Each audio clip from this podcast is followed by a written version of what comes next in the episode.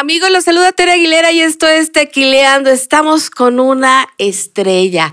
Ella es María León, no saben lo que nos contó.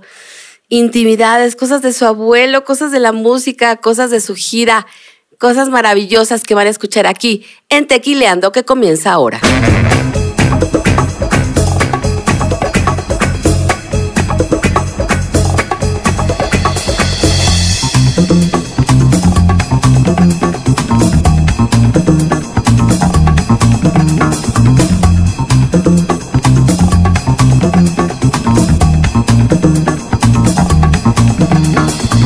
Estás, María León? Qué, qué, gusto verte antes de, antes de tu shooting, porque te quisimos primero robar para Urbanda.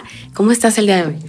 Bien, estoy este, muy emocionada. Ha sido unas semanas de mm, girar súper, em, pues con un gran equipo que es mi equipo de Alquimia Tour, estrenando pues este disco y este show que de pronto es la primera vez que tiene esta combinación meramente urbana y cumbiachosa con el pop. Em, entonces como que todo esto me tiene muy emocionada, muy motivada y como descubriendo nuevos caminos dentro de lo que estoy haciendo musicalmente hablando. Yo creo que, yo creo que todos estos, estos años, porque ahora se convirtieron en años, nos sirvieron para poder idear, para poder colaborar con gente que a lo mejor no nos hubiéramos imaginado o que nos imaginábamos, pero no te atrevías a hacerlo o no se daba el, el tiempo sobre todo, ¿no? Yo creo que una de las cosas más bonitas que le pudo pasar a la música fue la pandemia, tomando en cuenta lo horrible que ha sido para todo el mundo a nivel personal, pérdidas, salud. Pero musicalmente empezaron a surgir estas necesidades de supervivencia en el que varios géneros de pronto por primera vez decidieron colaborar, porque la música es tan celosa. Yo llevo 20, este año cumplo 20 años de carrera en la música, desde que grabé mi primer disco con Sony, de manera profesional.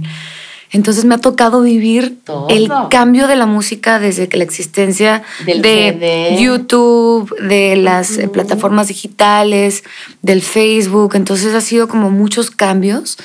Y uno que nunca se había como, nunca había dado el brazo a torcer, era esta combinación con los diferentes estilos, ¿no? Como que siempre era como el rock es una cosa sagrada que no se mezcla con el pop. El pop para la gente el rock era como demasiado plastificado y olvídate del urbano, del, regional. El regional era jamás viene de un legado familiar en el que no puedes meterte. Entonces, durante esta época, de pronto empezamos a unirnos. Primero, creo que una de las primeras colaboraciones fue Resistiré que fue esta canción donde todos, participamos para generar este... Mm, conciencia. Más que conciencia, se generó un hospital con todo lo que se... Bueno, una parte de lo que se... ajá, em, el video, que fueron muchos millones de pesos. Y después eso generó como una conexión, una apertura a otras cosas, ¿no? Empezando por Snoop Dogg y la banda MS, eh, Edwin Luna La Tracalosa, que fue mi primera colaboración completamente distinta. Exactamente. Bueno, la primera, primera fue en mi disco anterior con el Mariachi Vargas. Sí, fíjate. Y fue, fue como un accidente, fue, fue como, este, fue para mí regresar a mis inicios, porque lo primero que yo canté en mi vida fue regional en un restaurante de este, y era pues con el nuevo Tecalitlán en Guadalajara, Jalisco.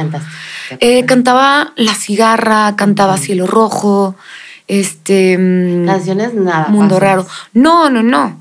Pero es que, ¿sabes que Mi abuelo, cuando yo tenía cinco años, todo lo que escuchábamos en la terraza todas las tardes era música este, pues del mismo mariachi, ¿no? De Eugenia León, Tania Libertad, José Alfredo Jiménez, los hermanos Carrión, Marco Antonio Muñiz. Em, y de pronto, Pedro Infante, o sea, todo ese tipo de, cantantes de esa época, del, y aparte del cine de oro. Entonces, para mi abuelo era como, el día que tú quieras hacer música, tienes que hacer música mexicana.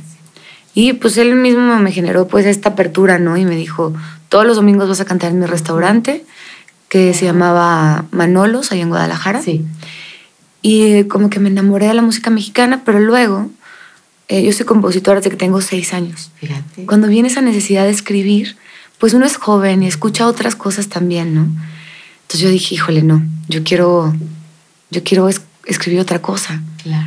Y cuando empecé a escribir pop, mi abuelito como que se enojó. Ya me imagino. y pues ya nunca, nunca recuperamos nuestra, Su nuestro amor. Su amistad. Nuestro amor familiar. No, no, no, literal nos peleamos y se murió y ya nunca pude recuperar esa... Pero fíjate qué importante es lo que le enseñan a uno musicalmente en casa. Porque eso, eso te va a llevar a tener una formación musical y a tener otra perspectiva de la vida y de la música.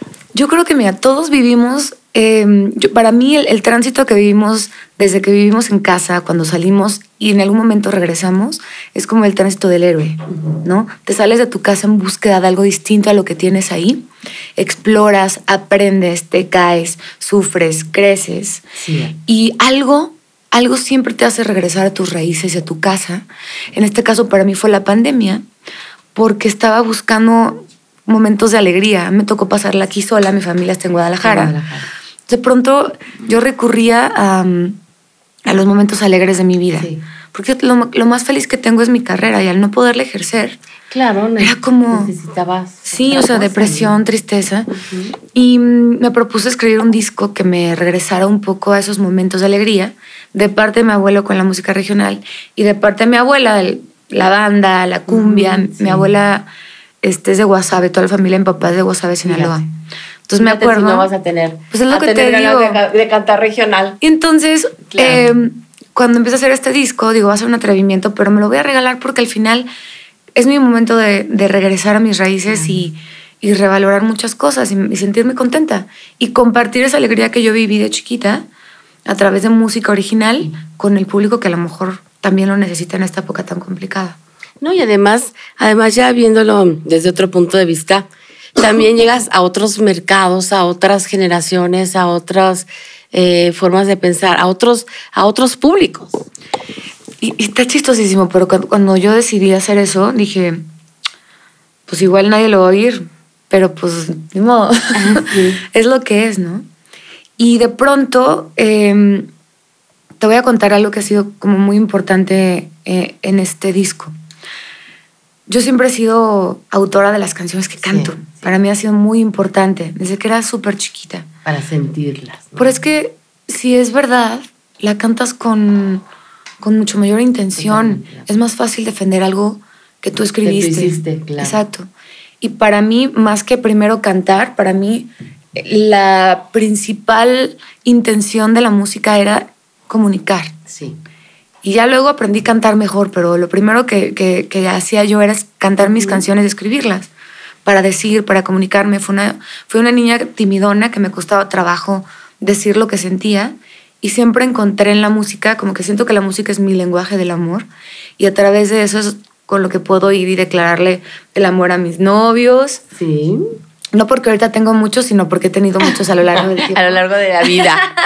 este, o, pedir perdón. Ese tipo de cosas siempre a través de la música han sido más fáciles para mí.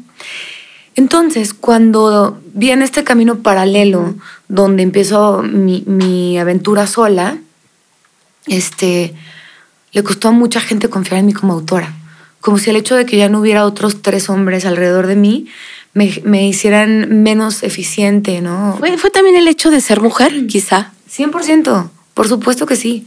Siempre, ¿verdad? Siempre. Y entonces para mí era como, a ver, espérate, tienes tres éxitos míos en el número uno, Claro. donde yo fui coautora, escribí la letra, escribí la melodía junto con otros compañeros, pero al final la letra y la melodía son mías. Claro.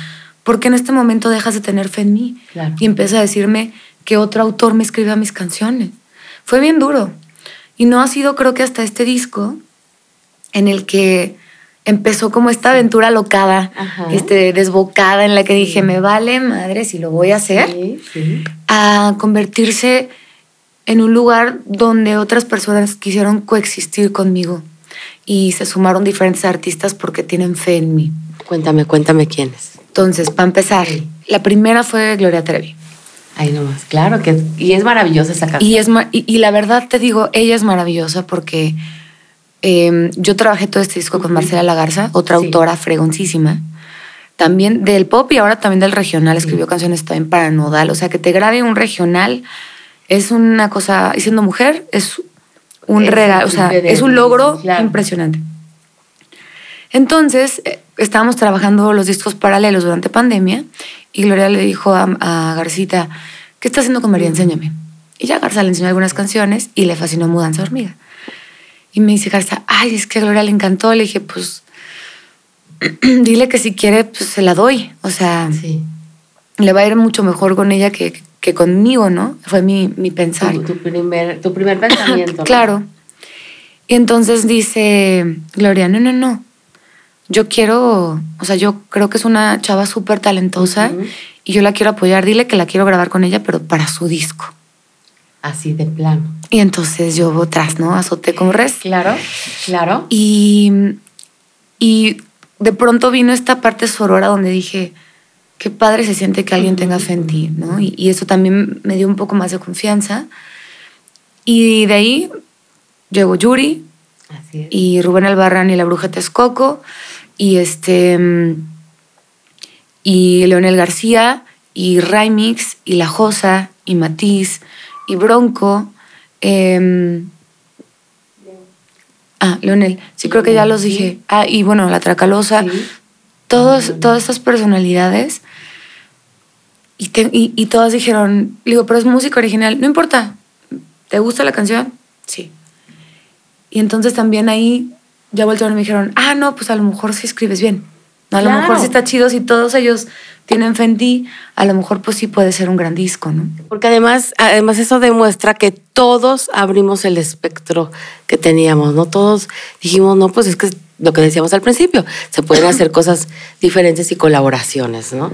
Sí, y, te digo, para mí es, es el disco de mi vida. No, no sé qué tanto, yo creo que está gustando mucho, estoy súper contenta, pero no sé qué tanta trascendencia va a tener, pero puedo decirte que los ídolos que he tenido y con los que siempre he querido colaborar, pues hoy son mis amigos. Y son tus amigos.